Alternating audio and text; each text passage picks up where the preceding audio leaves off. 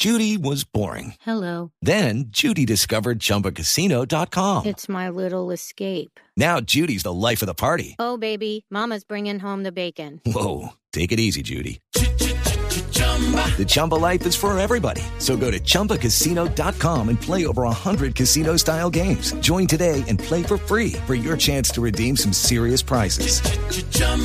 ChumbaCasino.com. No purchase necessary. Void where prohibited by law. 18 plus terms and conditions apply. See website for details. En El Radar no olvidamos a Buenaventura.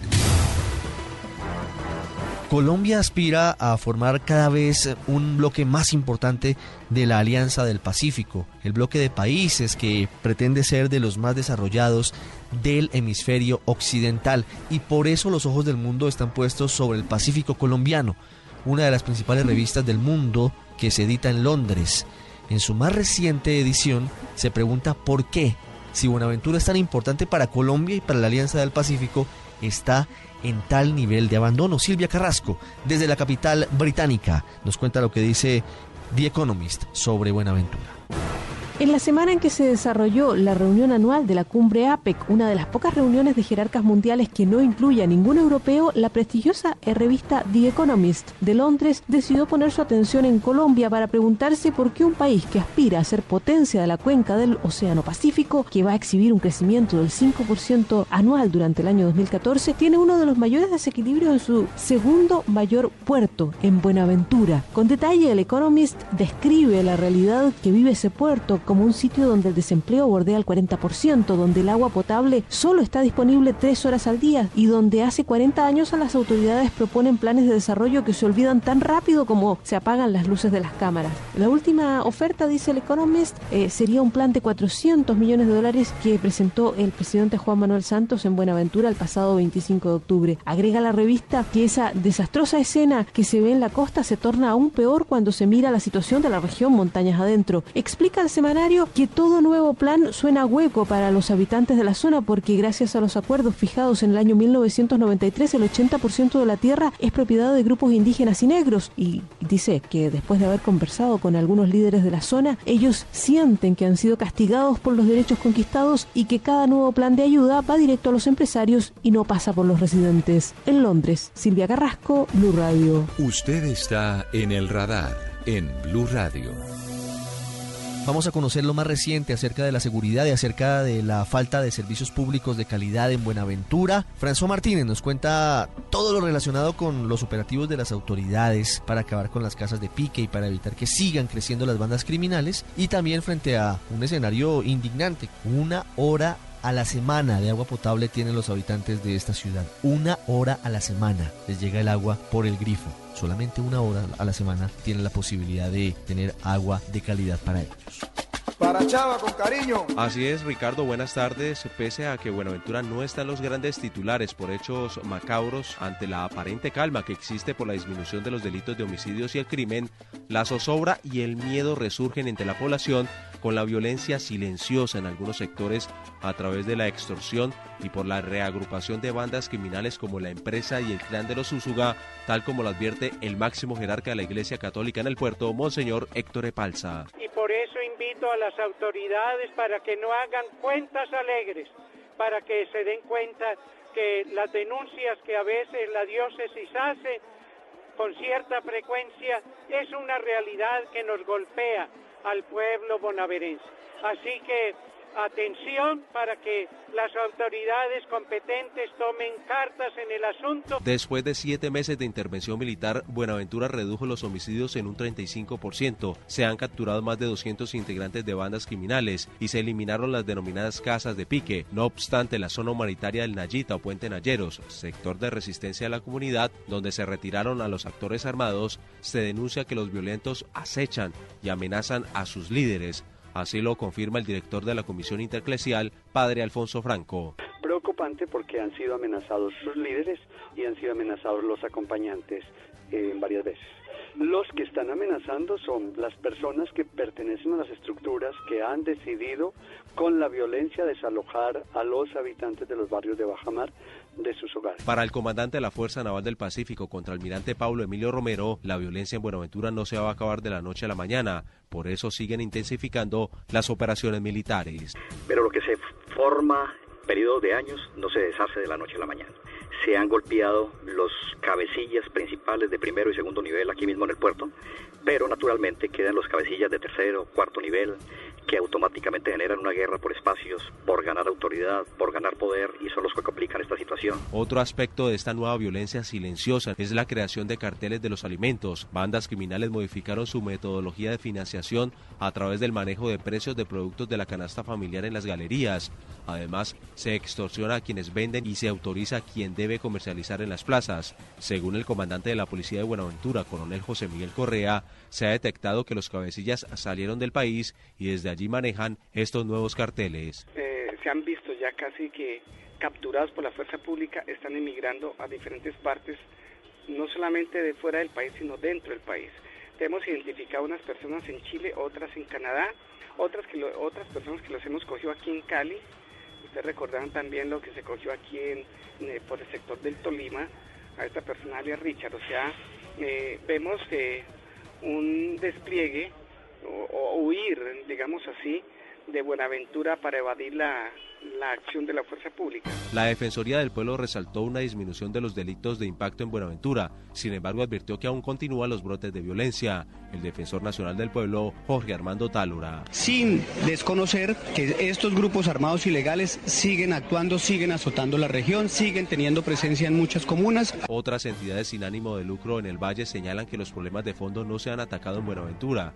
Aspectos sociales como la falta de educación, empleo e incluso servicios públicos como el agua potable son factores de vulnerabilidad de la población. A propósito de este último tema, la falta de agua potable ha generado violencia. Hay barrios que hace siete meses no tienen agua potable y en la mayoría del distrito el vital líquido es suministrado por horarios. Así lo denuncia el líder comunitario Cristian Delgado. Y nuestros niños se están enfermando porque nos toca que estar tomando agua de lluvia, pero acá hay un problema porque los techos tienen mucha generación de gatos, entonces las S de los gatos combinadas con las aguas lluvia causan epidemia. Para el radar, informó desde el Valle del Cauca, François Martínez.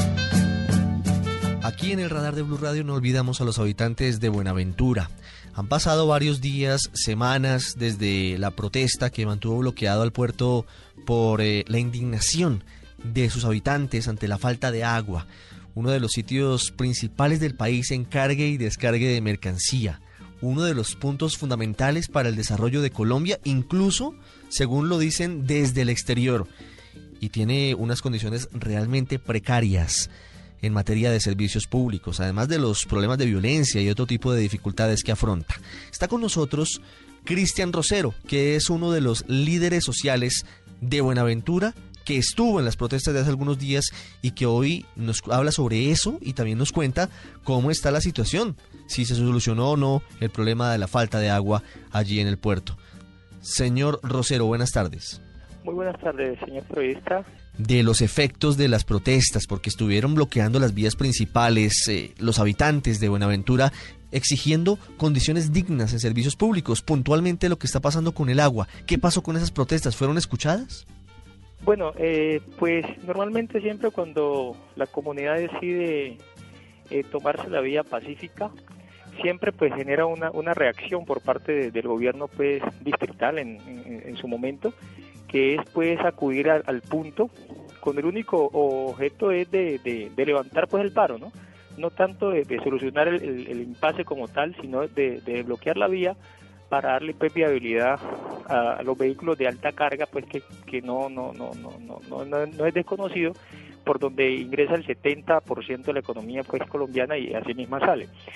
Eh, pero que se dé soluciones como tal inmediata, no, porque el, problema de, la falta del agua en Buenaventura es muy estructural. Yo te hablaba la otra vez de, un problema de hace más de 50 años y durante diferentes administraciones pues no no no, no se han dedicado para solucionar como tal, sino más bien pañitos de agua tibia. ¿Por qué, ¿Por qué decidieron entonces ustedes levantar la protesta de hace dos semanas? si no hubo soluciones definitivas, o por lo menos anuncios, o por lo menos promesas para buscar salidas. Bueno, como, como, como le repito, la toma era una toma muy pacífica. Entonces, dentro del, del pacifismo que había ahí, eh, había la garantía de diálogo, de diálogo y de socializar la situación y esperar pues una respuesta de la administración distrital. Pero realmente nosotros el 15 de enero eh, teníamos un acta y sobre esa acta se habían pactado unos compromisos que pues en general pues no, no solucionaba la, la atención completa del agua todos los días, pero sí al menos eh, de acuerdo a los puntos pactados se le iba a dar agua a Buenaventura día de por medio respetando unos horarios. Entonces, sobre esos puntos y esos horarios era que nosotros estábamos reclamando, dado que la empresa como tal no nos estaba cumpliendo según el acta. De acuerdo a lo que se pactó y se habló el 4 de noviembre nuevamente, donde se, refrendaba, se refrendaban los horarios y los días establecidos, por eso eh, la comunidad como tal decidió nuevamente levantarse de, del paro y esperar pues de que se dieran cumplimientos al acta cumplida del 15 de enero. ¿Se ha cumplido eso al día de hoy? Bueno, eh, inicialmente, pues como fue hace prácticamente una semana lo que sucedió, resulta que pues al otro día eh, eh, se dio como, como que, que sí se iba a cumplir, pero pues al, segundo, al tercer día sucedió una situación de que hubo una suspensión de más de tres días totalmente en el, en el puerto, en el puerto donde no hubo agua ni siquiera por carro tanques, entonces eh, son cosas que, que a uno como que lo aterran y lo asustan porque se dice una cosa, eh, se trabaja sobre, sobre unos puntos y luego eh, a los dos días sucede, o sea, sucede lo peor. Pero ¿qué es lo que pasa, señor periodista? Lo que pasa es que en Buenaventura aparentemente se tiene un acueducto, pero realmente no se tiene un acueducto como tal.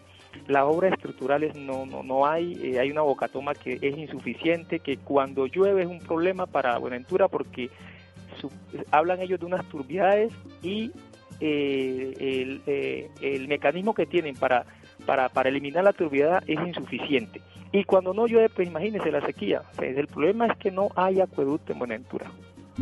Hoy la situación es muy difícil porque las lluvias han generado un altísimo nivel de turbiedad y por eso han estado casi todo el tiempo sin agua. Normalmente cuando hay agua yo quiero que usted, señor Rosero, le cuente a los oyentes cuánto tiempo al día tienen los habitantes de Buenaventura de servicio de agua para bañarse, para cocinar, para lavar la ropa y cuál es la realidad cuando hay turbiedad en el acueducto. Bueno, yo, yo le aclaro en esa parte, eh, señor periodista, el, el tema de la turbiedad. No es que cuando llueva eh, se presente un altísimo nivel de turbiedad. Estamos hablando del río Escalerete, que ah, en Colombia es uno de los mejores ríos de de, este país que no necesita mucho mucha situación de, de, tratamiento. El problema es que eh, los niveles eh, de, mecanismos para tratar el problema de, una mínima turbiedad es que no lo hay, señor Torres. Estamos hablando de, de, 50 de 50 milímetros de, de turbiedad que eso, eso, eso, eso es tratable, sino que es que aquí no se han hecho las obras necesarias para que eso funcione. Por eso se crea la ilusión de que es que el río está muy turbio, eso es una gran mentira. La empresa como tal no ha hecho los trabajos y las inversiones para mejorar el servicio óptimo de Buenaventura. Por eso es que no no, no, cuando llueve eh, se nos dificulta a nosotros tener nuestra agua potable, porque de hecho nosotros cuando llueve igual eh, eh, llenamos su agua de agua lluvia y tenemos que consumir con ella hasta la hora, pues gracias a Dios no, no nos enfermamos, salvo pues como yo te comentaba, lo de los techos y, y, las otras cosas, pero no es que sea el río muy, muy turbio. Y quisiera que le contara a los oyentes cómo es la vida normal de los habitantes de Buenaventura en materia de suministro de agua, porque bueno, podemos decirlo, en Bogotá, en Cali, en Medellín, en Barranquilla, en Neiva, en Bucaramanga, en Villavicencio, en donde nos escuchan, en la mayoría de los municipios, digamos que hay una prestación casi que de 24 horas del servicio de acueducto en, en estas ciudades y en estos municipios. ¿Cómo es en Buenaventura? Bueno, le agradezco, señor periodista, por esta pregunta porque nos permite hablar claro la realidad eh, estadísticamente y cuánto es real el, tiempo de servicio de Buenaventura. Mire, yo le decía la otra vez a usted, y, nos sostenemos, no yo, sino nos sostenemos todos los que hacemos parte de la defensa del agua y la vida aquí en, en Buenaventura, que si usted va a venir para Buenaventura tiene que conseguirse por lo mínimo una bomba, una bomba de agua, para que usted al menos pueda tener eh, con esa bomba de agua tres horas al tres horas cuando, eh, día de por medio, cuando la empresa Hidropacífico le da por poner agua. Pero si usted no tiene la bomba de agua, valga la redundancia, estamos hablando de una persona del común, de a pie, usted está obteniendo una hora de agua semanalmente hablando. O sea, por semana usted tiene una hora de agua cuando ponen el agua en los días establecidos. Es una situación realmente absurda, indignante, insostenible la que viven más de 400 mil habitantes de Buenaventura. Una hora a la semana de agua potable en el siglo XXI, en el año 2014, casi 2015, en el segundo puerto más importante del país en un sitio donde se mueven diariamente miles de millones de pesos. Algo para finalizar y muy concretamente, señor Rosero, ante esta situación que se sigue presentando, ¿pensarían ustedes en nuevas manifestaciones para pedir que cumplan los compromisos? Eh, mire, la situación acá es muy compleja, eh, señor periodista, porque es que el solo hecho de que la comunidad se atreva, se arriesgue, no solamente a tomarse la vía, sino a reclamar sus derechos a las entidades como tal, eso genera también riesgos para la integridad física. Entonces, en estos momenticos, nosotros, eh, algunos compañeros, estamos muy preocupados porque se han levantado unos comentarios y algunas cosas incómodas en contra de las personas que están luchando y trabajando para que Buenaventura tenga agua no solamente 24, sino todos los días. Entonces, en estos momenticos estamos en unas, tomando medidas, estamos analizando cosas porque vemos que la vida de las personas que estamos al frente de esto se están viendo amenazadas en este momento. Entonces, es muy complejo porque estamos hablando de una empresa privada y de una administración pública que hizo un contrato con esa empresa. Entonces no sabemos qué pueda pasar más adelante, porque si bien ha dicho, eh, así como se, se, planteó la situación de Buenaventura en cuanto a los niveles de peligrosidad, hace unos meses en este momento se está dando a conocer la problemática real de la situación de la falta del agua potable, no por boca de, de las entidades eh, eh, como tales, sino por la misma boca de la comunidad. Entonces eso nos hace replantear muchas cosas, señor periodista. Es Cristian Rosero, uno de los líderes sociales de Buenaventura ante estas dificultades tan grandes que afronta el puerto sobre el Pacífico. Gracias, señor Rosero, muy amable. Muchas gracias a ustedes y estamos solícitos siempre para darle a ustedes a conocer lo que realmente está pasando con el tema del agua aquí en Buenaventura. Eh, eh, gracias a toda la comunidad y esperemos pues que desde allá, desde sus casas, eh, den una voz de solidaridad a Cabo Buenaventura porque la situación realmente con el agua es caótica. El radar en Blue Radio.